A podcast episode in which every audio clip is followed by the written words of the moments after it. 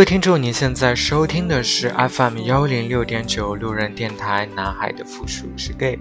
很感谢各位听众在深夜聆听路人的电台。如果你喜欢路人电台，请把它推荐给你的好基友们。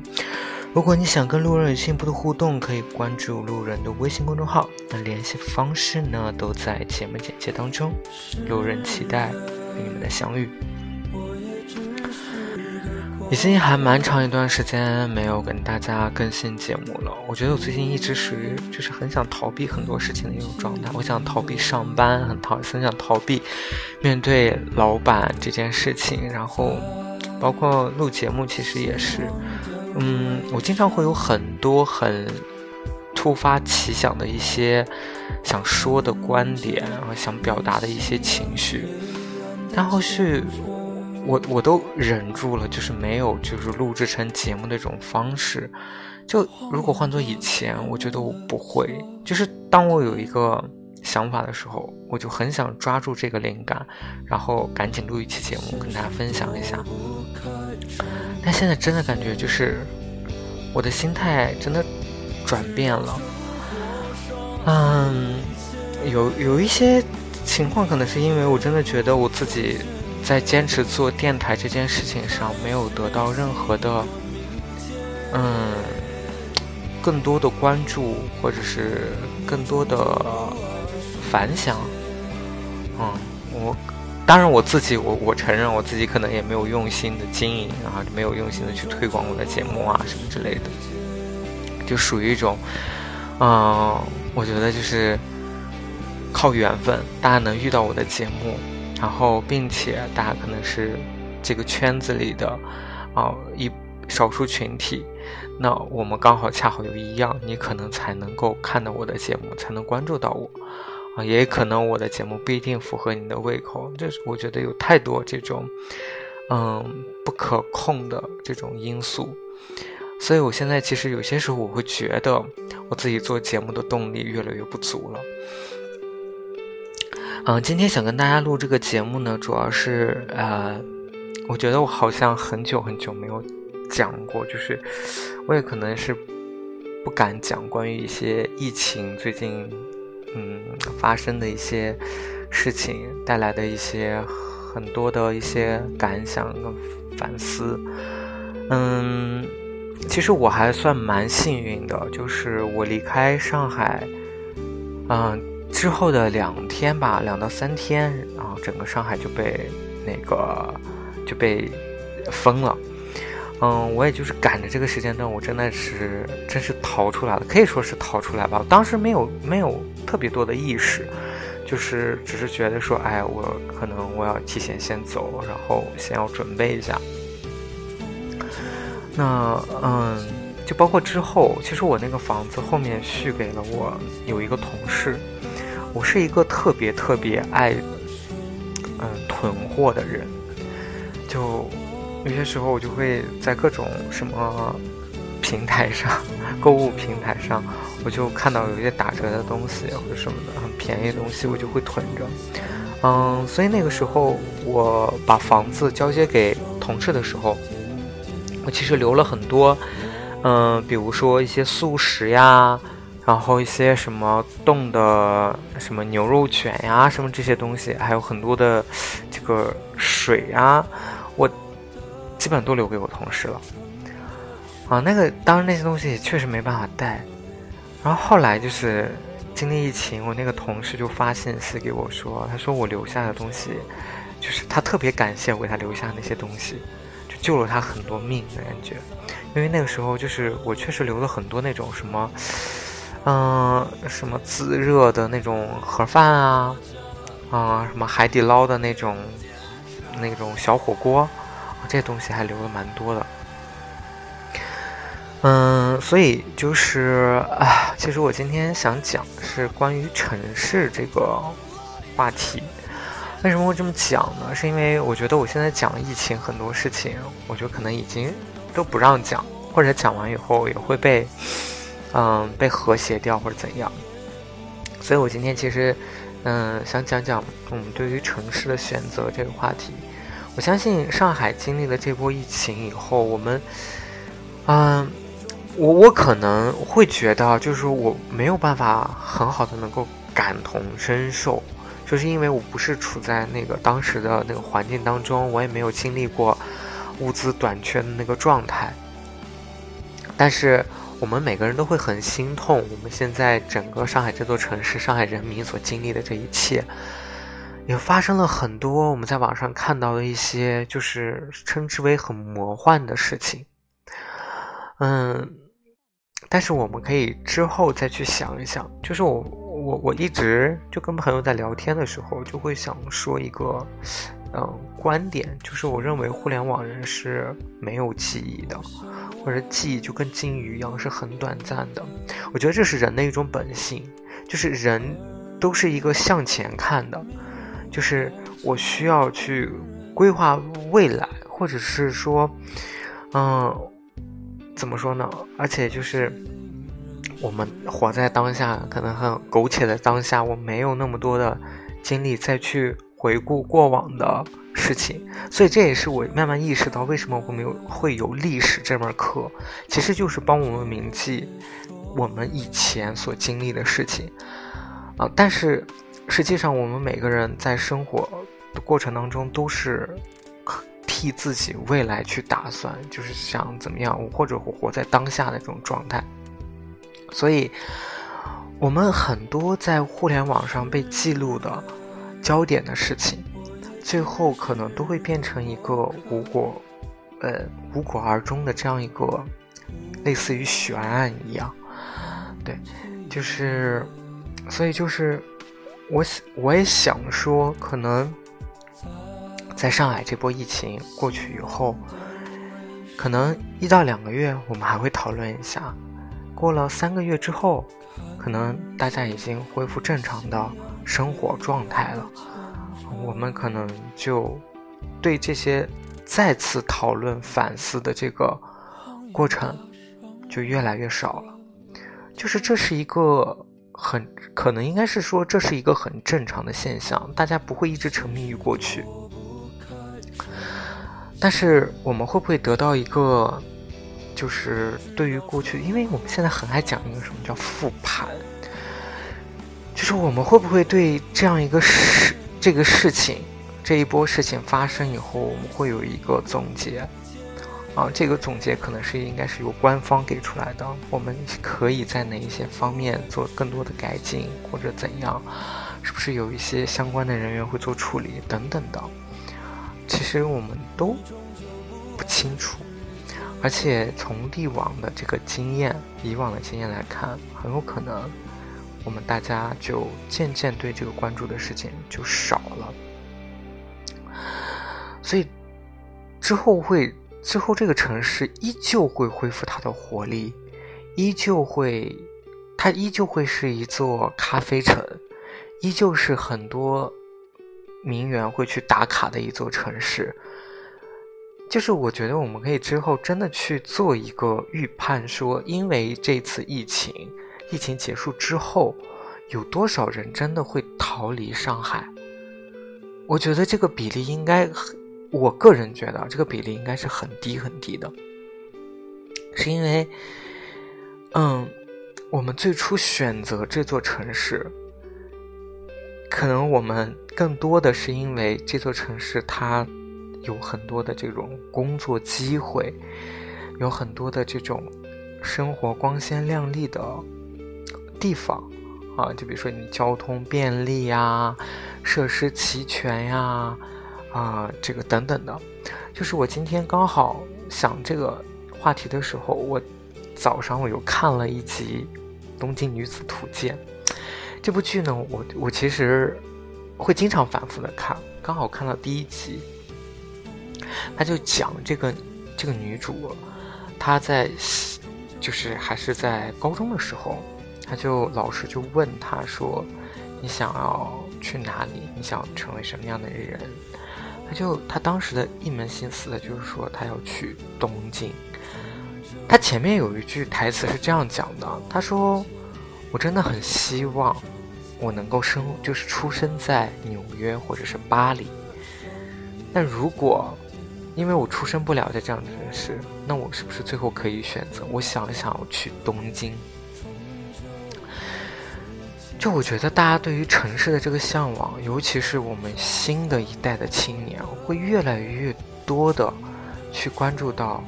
就是我们对于城市选择这件事，城市选择其实背后影射的是我们对于一些物质的追求或者欲望的追求，只有在这些城市里面，我们才能够得到满足。嗯，比如说女主就是说她，她去一次东京，他就翻那个杂志，就杂志里面就讲的这个东京人的生活，去吃什么样高档的餐厅，然后哎呀戴什么样的钻戒。那穿什么样高级品牌的衣服等等的，就充满了，就是给他构造出来了一种非常完美的幻想。我认为说，在这样的一个城市里面生活，即使工作很难，就是没有难过的事情啊，工作也特别光鲜亮丽，怎么怎么怎么样之类的。嗯，我看到这个以后，我突然就联想到我之前就是。因为我出生在新疆，我从小到大我没有出过，可以说我都没有出过。嗯，新疆是分为北疆跟南疆，我都没有出过北疆。我去过我认为最最繁华的城市就是乌鲁木齐，所以就是我突然就想到说，因为我去过乌鲁木齐，我体验过这种城市。啊，我觉得这个城市，我那时候都觉得，哇塞，耐克都好高级啊，穿双 Converse 我都觉得好了不起。我那时候都就是这种感觉，因为我们家那边城镇很小，所以就是就是，嗯，你不能说物资的匮乏，但是你你说的资源的匮乏是真的，就是你的选择会非常非常的少，而且你可能花同样的钱。你可能只能买到，就是更差更差的品牌，嗯，大概就是这样。所以那个时候去完乌鲁木齐以后，我吃到了肯德基，我那时候觉得哇，太好吃了。所以高考完结束以后，我本来的想法就是，就是去乌鲁木齐上学，学医科。我觉得以我的分数能上一个本硕连读。啊，我就觉得很棒很棒了。那个时候我没有出过新疆，我完全对外面的城市、城市生活，对于除了新疆以外的城市生活，我没有任何的概念。所以，我我当时只是觉得啊，我觉得乌鲁木齐就已经很好很好了。之后就是因为嗯新疆发生了一些事情，所以导致我最后家里没有让我选择留在新疆，我就就去了成都上学。然后渐渐的在成都上学以后，发现啊，原来有更更多的品牌，更多的这种娱乐方式，更多的消费方式啊，更多的这种交通的工具等等，哇，更多的就是这种。人的知识层面的，就是广度跟深度，你可以遇到不同、各种各样不同的人，然后你会发现，哦，原来这样一座城市比乌鲁木齐还要好。就那个时候，我可能还是在成都，然后我还没有去到北京、上海，我那时候也对北京、上海就没有这种概念。反正我当时我记得我印象是特别深刻的是，我报考这个志愿的时候，我明确跟大家说，北上广我肯定是不会考虑的。可是后来就是毕业以后，我就就之后工作嘛，我北上广我都经历过，我都生活过，我也真的是能够体会到。城市的这个发展给人带来的这样的一个便利，所以我，所以我一直觉得哈，就是说，经历过上海这件事情以后，大部分的人依旧不会去离开这座城市，因为这座城市，它，我觉得人跟城市是相辅相成的，也就是，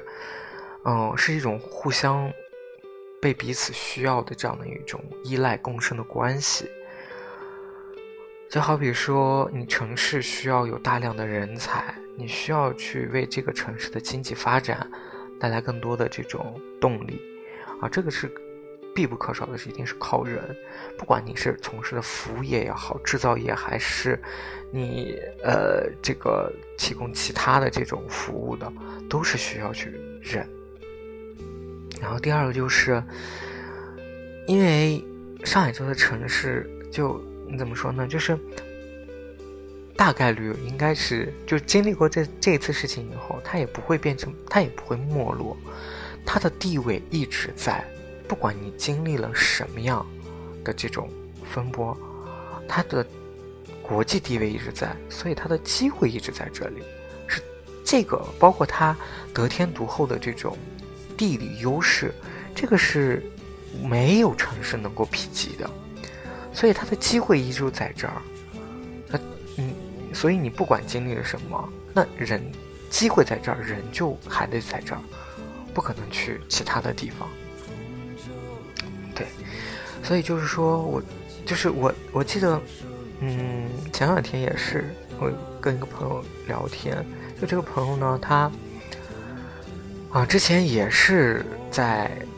北京、上海生活过啊，就是工作过。后来呢，他回了成都。回来成都以后，因为他是做的游戏方方向的，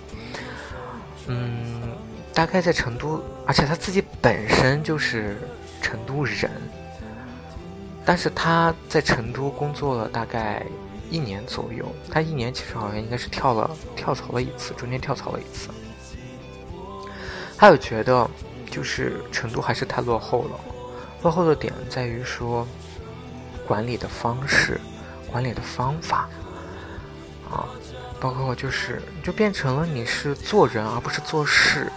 因为事做不好，就是因为在事本来就做不好的这种情况下，你就就真真的只能变成你如何去做人这件事情了。到他是说他最后就毅然决然的依旧回到了上海，然后进了一家还不错的游戏公司。他就觉得整个的状态就变了，就是他就觉得在这样的，就是在上海这样的一个巨型城市里面，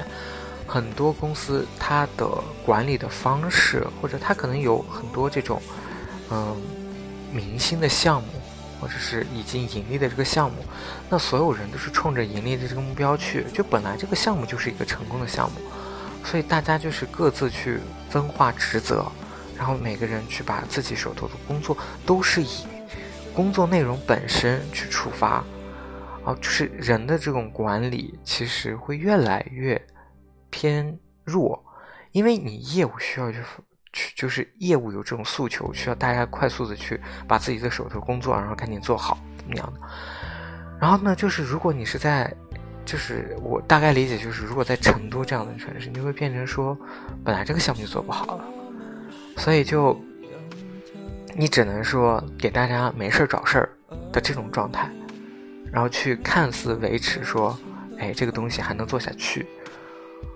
因为领导也没有思路，也没有想法，所以我觉得这是一线城市跟二线城市最大的一个区别。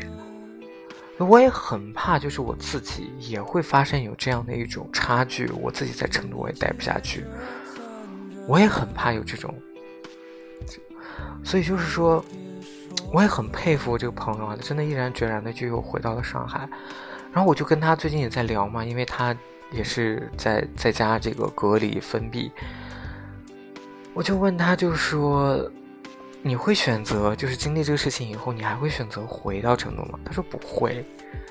他说他现在很明确自己的目标是什么，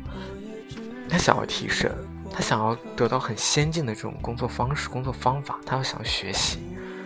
他觉得这些东西是在成都公司里面是学不到的。第二就是他想要赚钱，就上海的这个薪资收入肯定是要比成都要高很多的。就是他的目标很明确。就他他不会离开，就短时间内他肯定是不会离开上海的，所以我相信经历过这样的事情以后，大家都不会去选择说离开上海这座城市，大家依旧会过着跟以前一样的生活，一样。哎，今天我们去哪个网红店去打卡？哎，今天我们去品一个什么样的咖啡？我们去吃一个什么高级的餐厅？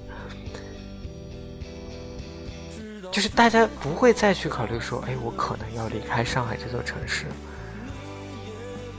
但是我觉得应该就是这样。所以就说，我们对于城市的这个选择，就是我，哎，我该怎么说呢？就是。我们不会因为一些，呃，首先啊，我想表达的就是两点。第一点就是，我们的记忆力有限，而且尤其是在我们这样一个互联网快速发展的这个时代，信息传播很快速，而且很，嗯，怎么说呢？很容易触及，很容易被煽动、被带动情绪，而且包括就是今天有一个，呃。又是有一个被很火的一个这个朋友圈的一个文章，啊，就是讲这个嗯方舱医院的一个算是一个写实记录吧，啊，就是两个人的对话，把这个对话写出来了。啊，然后呢，其实，呃，后面呢，我我就是看到这个人他这个作者在最后留言的时候，他标上的就是打赏的这个功能。我当时心里其实我就会去想这件事情，就是我们作为一个，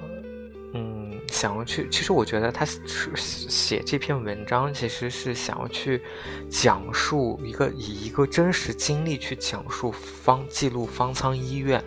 它最真实的场景是什么样的，这里面有多少种类型的人在都在经历什么样的各种就是难处。然后这个难处就是，可能是各种原因造成的，对，所以就是它是是一个很纪实的样的一个嗯推文，但是它最后又冠上了一个就是被点就是可以打赏的这样一个功能，然后我看了一下打赏，因为这篇文章很火，我就大概看了一下打赏，然后打赏的人大概有我看到的时候已经大概有将近四千多人，我就可以。我就想说，我不管打赏的这个人打赏打赏多少钱，那我就想说，我就会有一种不是很好意的这种去揣测这个作者的这个心理，你去开这个打赏，会不会有一点嫌疑？就是本来你是一个想更多人去关注这件事情，但是你就会去变成你开启了打赏，我就会觉得你变成了想要去赚人血馒头的这样一个。呃，这样一个事情，我我我我可能会当下会有这样的感觉啊，当然我就是不希望以最恶意的这种就是想法去揣测这个作者，但是我觉得当时我就真的是有下意识的有这样的一种想法，我就想说，你赚了这个钱你会怎么用？你赚了这个钱就是留给自己，你赚了这个钱是因为你记录了别人的苦难。真实的记录了别人的苦难，而赚到了这部分钱，然后我就，我就觉得挺，就是挺不舒服的。当下第一感觉挺不舒服的。后来我又想一想，就是，就是想到之前很多网上记录被网暴的这件事情，啊，就是那个，嗯，有一个应该是个女生吧，就是因为好像打赏费少了，然后跳楼的那件事情。还有等等，还有说有一个女生什么买了什么巧克力，然后把自己所有积蓄啊都去买巧克力，然后发放给他的母校的这个这个这个呃学生，就是封闭的这个学生们，然后也是被网暴的呢。我就在想说，我是不是也有这样的一个心理，这样一个动机，然后我会变成一个网暴的一份子，因为我会去揣测别人。哦，就我觉得，我觉得你这个收钱是不对的。我相信可能很多人可能会有这种想法，但是我这我确实我就不敢，就是真的是在网上表露出来啊。但是我我我我真的会觉得我下意识里面会有这样的一种想法，所以我也真的能够去渐渐理解说，人的想法是很复杂很复杂的。所以互联网这个东西真的有好有坏。当你没有办法去，就是当你能够自由去发言、自由去表达的时候，你就保不齐会有什么样的人会做出什么样的言论。对。然后第二个就是我想说，嗯，人们因为记忆有限，所以人们对于城市的选择是不会因为一个短期的一个因素而去做出任何改变的。所以有些时候我也真的很懊恼，就是人的这种人性的这种弱点，而你天天就在那骂，骂完了以后呢？没用啊！你该生活这这个事情以后事情之后，你依旧该生活还是生活啊。所以有些时候我就是想说，我自己是不是就是这个摆烂的心态？就是我也不想骂，没有什么可骂的啊，因为也不会再好啊，因为我也不会再离开这座城市啊。就是我经历过，如果我是当事人，我经历过这件事情以后，我不会去选择我离开。真的就是因为。就像我朋友那个经历过一样，他经历过从二线城市再到一线城市的这种情况，所以相信很多人依旧会忍下去。可能只有我们的父母这一辈的人，哎，才会就说，哎，你要不不要在这么大的城市、这么大的压力下，啊，就这么管理混乱的这样的一个城市里面再生活下去了。然后你就会去想，如果我们作为一个国际大都市都是这样的情况。你怎么敢想其他的还比不上这样的一个发城市发展的城市会做得更好？所以你只能还说我在最差里面选一个不是那么差的，所以我可能还会选择留下来。所以有时候我也觉得，就是人人性的真的是弱点很多，人真的是也是不长记性的。对所以就是，所以我觉得是人对于城市的选择，就很多方面，而且这个城市真的可能就是依旧是于人的驱使人的欲望，而人对这这座城市能够满足自己欲望的程度什么样？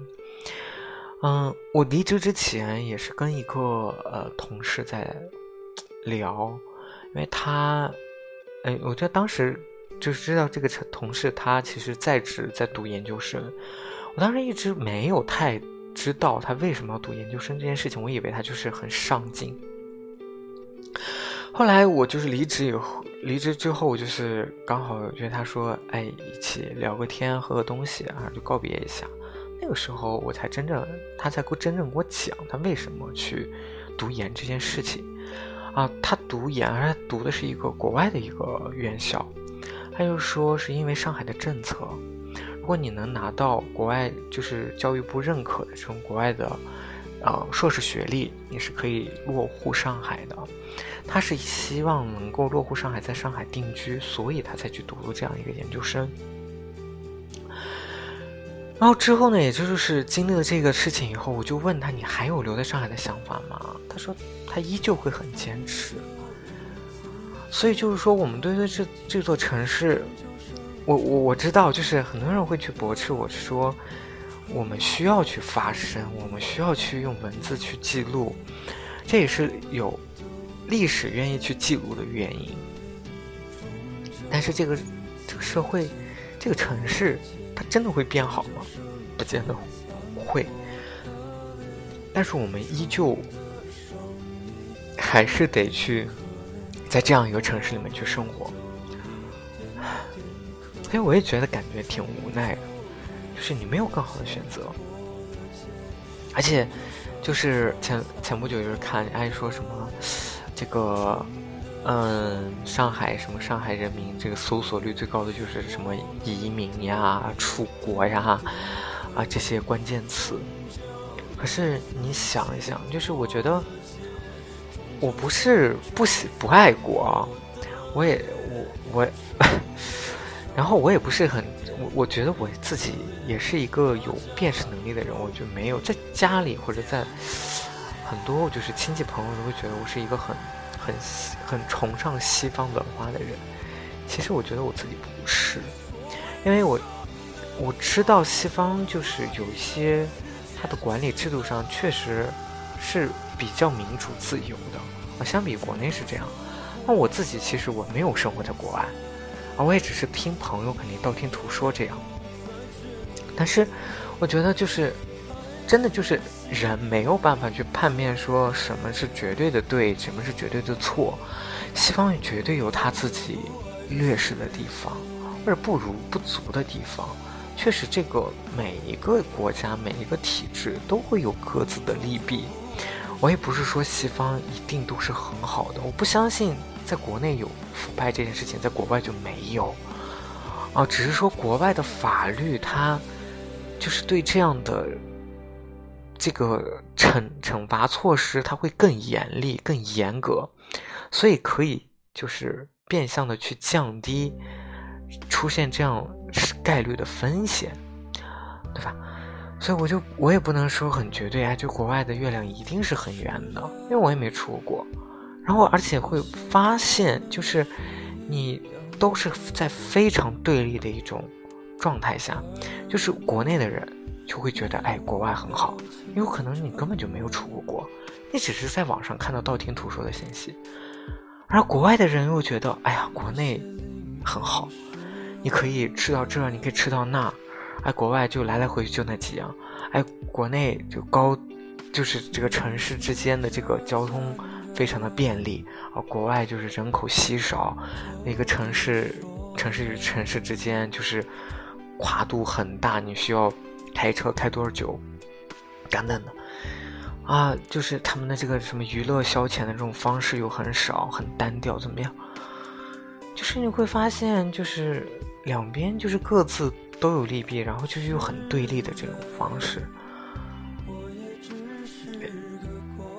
唉，所以我就觉得，嗯，所以现在问我离开上海这件事情到底是对是错，我不知道。我觉得我是选择逃避，因为我知道我在上家公司我已经真的待得很疲倦了。那一年，我其实给自己。定的目标我也达到了，我确实觉得我做到了一些事情，我而且就是直到现在我离开了这个离开了那家公司以后，还有跟之前打交道的同事对我有很很高很正面的评价，觉得跟我合作很就是很好，很轻松，很愉快，啊，我都觉得我自己备受鼓舞，但是。所以就回到成都，你说让我看到成都这座城市的好，我也能看到。但是我觉得我依旧，我也没有很开心。我依旧对工作，我依旧是那种状态非常紧绷的。啊，因为领导要求很高，领导就是我也觉得摸不透他到底想要什么，还不熟悉的这种状态，所以前期压力真的很大。就是我大到，就是我前两天。我就做梦，梦到我又回到了上家公司。回到上家公司以后，就是又回到了原来住的那个房子，知道吗？就是所有的人都没有变，然后大家对我依旧很好，就感觉什么事情都没有发生过一样。只有我自己知道我又回来了。啊，对，所以。所以有时候我觉得我其实很消极的一点是在于说，我不，我觉得我们现在记录这么多，讲这么多，就是抱怨这么多，有什么用？当然我知道有用啊，就是从远看，你你不你不暴露出来这些问题，压根就不会有人去解决啊，那真是这样。但是从过往之后。我们需要真的需要去改变的时候，想要去改变一座城市的时候，我真的觉得光发声真的是不够的，因为互联网真的是没有记忆的，你的文字只限于存在在互联网记忆当中，没有人会愿意去翻篇这样的记录，对，真的就是是这样，所以其实我有时候会在想说，嗯。是不是需要来一场很大的一种变革？这种变革可能会影响到我们每个人的生活啊，甚至说，你看这种，我知道战争带来了很多的伤痛啊、病残，很多的经济损失。但是战争之后，其重塑的整个政治秩序，又可能带来新的机遇和发展。那个才是可能是一种从根本根本上的一种改变。所以就是我想说，哎，我也不知道未来会发生什么。我只是觉得，我们现在的这些记录啊，都好苍白啊，好无力呀。我们现在的愤怒都只是一时的，真的，我们没有办法去产生一种持续性的一种东西，能够去催使我们一直去倒逼我们希望改进的这样的一个方式能够推行下去。就终有一天，大家依旧会过着原来一样的生活。我也相信这样的一天可能很快就会到来。所以大家就开始逐步开始走上正常的生活以后，我们就忘了这段经历了。没有人会在现在，谁还会再去想到武汉当时爆发疫情的时候的那段经历？只有可能武汉人自己会去想一想。偶尔去再去回顾一下，只有那些真正经历过自己身边离世，或者是说你经历过特别不堪、不痛苦的这种经历的人，才会去想说。当然，这种这种记忆只存在我们自己的记忆里面，所以它很难实现出变成一种广泛的一种共识。并且是一种长期有效的持续性的东西。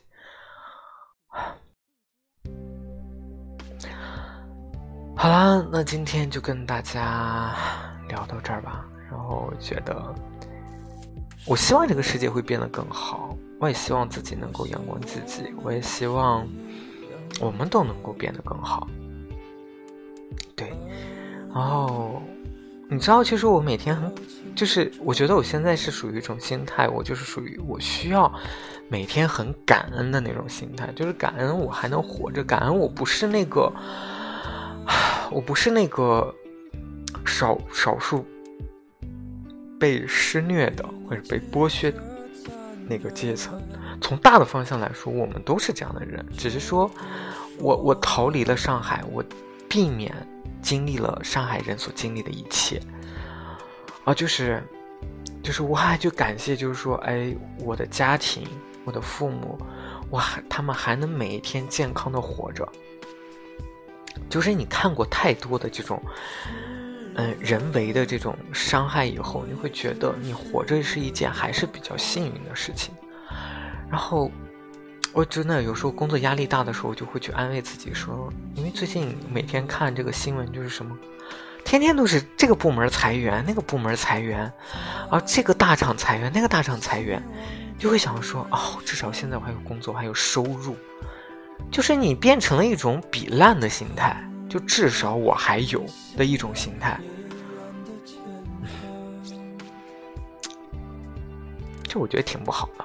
真挺不好的这种心态。嗯，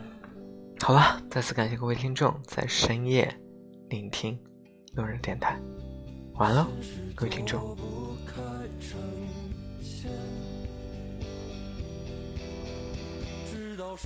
不爱这